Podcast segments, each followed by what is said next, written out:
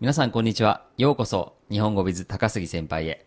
今日はですね、なんとスペシャルゲストをお呼びしております。りえさんです。りえです。こんにちは。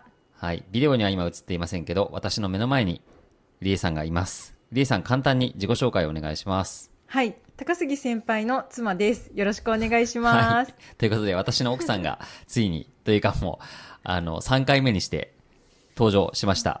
はい。これからも、あの、レギュラーで登場していただきますので、皆さん、楽しみにしておいてください。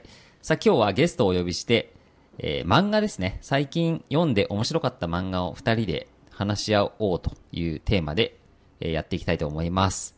では、まず、えー私から簡単に、えっ、と、面白かった漫画というか最近読んだ漫画をご紹介したいと思います。私は、えー最近読んだのはですね、日本三国という漫画です。これはあの、松木一家先生が書かれている、えー漫画なんですけども、えー最近、漫画大賞かなを、え5位という形で受賞した漫画です。どういう話かというと、まあ、文明が崩壊した後の、まあ、近未来の世界が舞台になっていて、まあ、日本が3つに、えー分解された世界です。三国志みたいですね。そうそうそうそう中そう国そうの。そう三国志まさにそんな感じですで、えー主人公はまああのちょっと残念なことが最初冒頭にあるんですけどあのそこからこう、まあ、リベンジというかあの復讐を誓ってこう立身出世していくみたいな、えーストーリーになっています今何巻まで出てるんですか今3巻ですねあー、じゃあまだこれから。そうですね。あの、3巻ですけど、めちゃくちゃ面白くて、これからも広がりがかなり期待できそうな展開になっております。結構ね、グロいシーンとかもあるんですけど、あの、やっぱ出世していくものとか、スケールが大きい、まあ歴史ものなっぽい感じもして、でも舞台近未来っていうところもすごく面白いなと思っています。私もちょっと読んだんですけど、はい。なんか、文明が崩壊した後だから、うん今のここのスマートフォンとかテクノロジーは基本失われてる、ちょっと不思議な世界観だなああ、確かにそうですね。うん。ビルは出てくるけど、スマホは出てこないみたいなうんうんうんうんうんうん。ね、なんか電気が使えない、なんか設定っぽいんですけど、まあその辺がなんでなんだっけっていうのあたりは、これからもしかしたら分かってくるかもしれないですね。ああなるほどうん。なんかそういう展開も期待したいです。はい。確かになんかまだあんまりよくわからないっていうそうですね。まだちょっと、あの、敵と戦ってますけど、なんかその広がりもあんまりね、3つしかくりないんで、 どどこまであんのかなっていう感じもしますし、はい。まあ外国と戦うのかとかもああるし。あ海外の話は出てくるんですか、いや、どうなんですかね。ちょっと今のところその広がりがなさそうですけどね。あまあなタるイほどタイトルも日本 三国ですし。確かに。はい、えーということで、私からご紹介した漫画は、えー日本三国という、えー漫画でした。はい。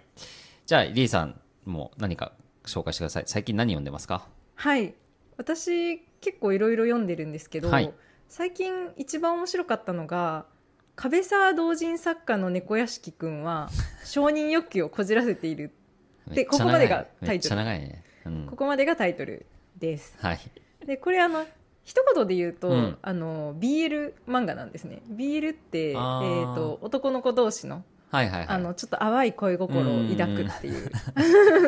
もう一回タイトル言ってもらっていいえっと壁沢同人作家の猫屋敷くんは承認欲求をこじらせているです。ちょっと今、猫、猫、猫何 猫猫屋敷。猫屋敷。猫に屋敷。あーお屋敷の屋敷。ええあ、ほんとこれか。なるほど。そうそう。これどんな話なんですか、これは。この主人公が猫屋敷くんっていう人なんですけど、うんうんうんうんこの猫屋敷くんがあの壁サークルの同人作家っていう設定なんですがこの壁サークルって何かっていうと、あのちょっともしあの日本文化よくご存知の方だったら、うんうんうんあのコミケとかあの、はいはいはいあるのはいをご存知だと思うんですけど、そのま自分の思いの丈を創作に詰め込んだものをこう独自で販売する即売会みたいなものがあるんですね。今今何の話かと思ったら、コミケのあ話をしてあそうですそうですそうですそうです小池の説明です。で、はいその即売会、うんまあ、コミケで、はい。えー、と人気があるそのうん。販売主の人っうてん、えっと、行列ができても邪魔にならないように壁の位置に配置がされるんですねブースが、はいはいはい。じゃあ、猫屋敷くんはそう人気の作家さん壁なんだ。なるそほうど。壁であーそれが壁サークルっていう、はいはいはいはいはいでその壁サークルをやっている猫屋敷くんうは、んそのボーイズラブの漫画を書いてるんではいすはけいど、はいはいはい。ご自身も、身うんうんでそこに幼なじみのちょっとすごい情報量多いんですけど、うん幼なじみのアイドルの子がうん。うん。猫屋敷くんのことをあの好きで片思いしずっとしててままあ、片思いというか両方好きなんですけど結局へえ。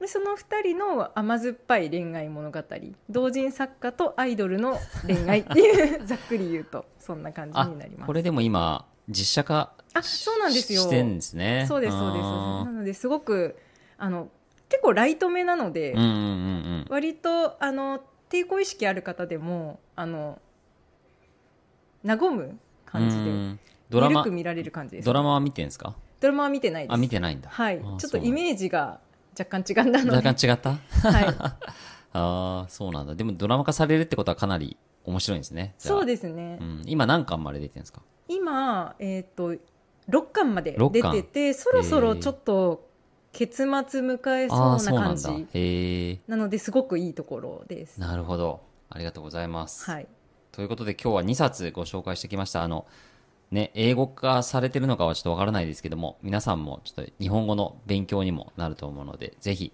原作を手に入れて読んでみてください。それでは今日、リエさんありがとうございあましりた。がとうございました。また、ぜひ来てください。はーいはいありがとうございます。それでは皆さん、楽しまかったお会いしましょう。さよなですら。さようなら。